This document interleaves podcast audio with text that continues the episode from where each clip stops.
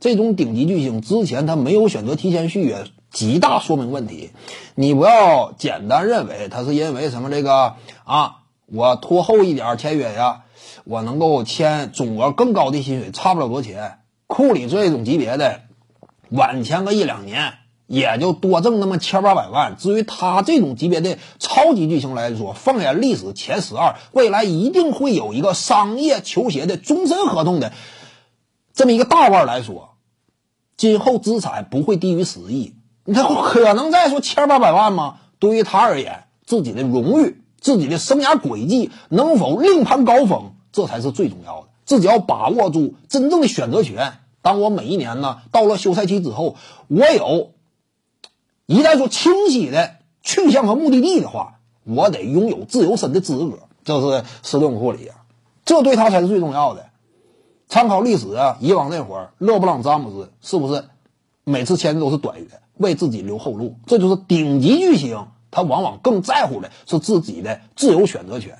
凯文杜兰特之前为勇士队效力，是不是也是如出一辙呀？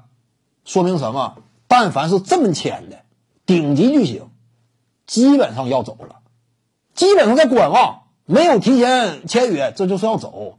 你不要感觉啊，这是我等待时机再签。真说老实想签的话，他早签了，对不对？我何必冒这个险？其实呢，他拖延一年，他是冒险的。你真说库里在跟前锻炼，你你真相信勇士扛着看那个汤普森情况之下给库里一个顶薪呐，超级顶薪呐，四年五年这个一份超级长合同继续甩给库里，水花兄弟都折到那儿，勇士敢这么做呀？这是不是有风险？你考虑库里最近五年。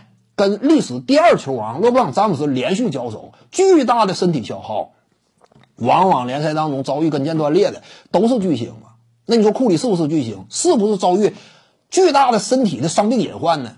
疲劳程度啊，是不是容易出现劳损呢？跟腱伤的基本上没有小白啊，都是巨星，都是疲劳，因为疲劳积劳成疾。你说这种隐患是不是也也很大呢？库里万一遭遇重伤，以勇士队现有这个条件是不能给库里太好的待遇，哪怕对你再尊重，没有办法。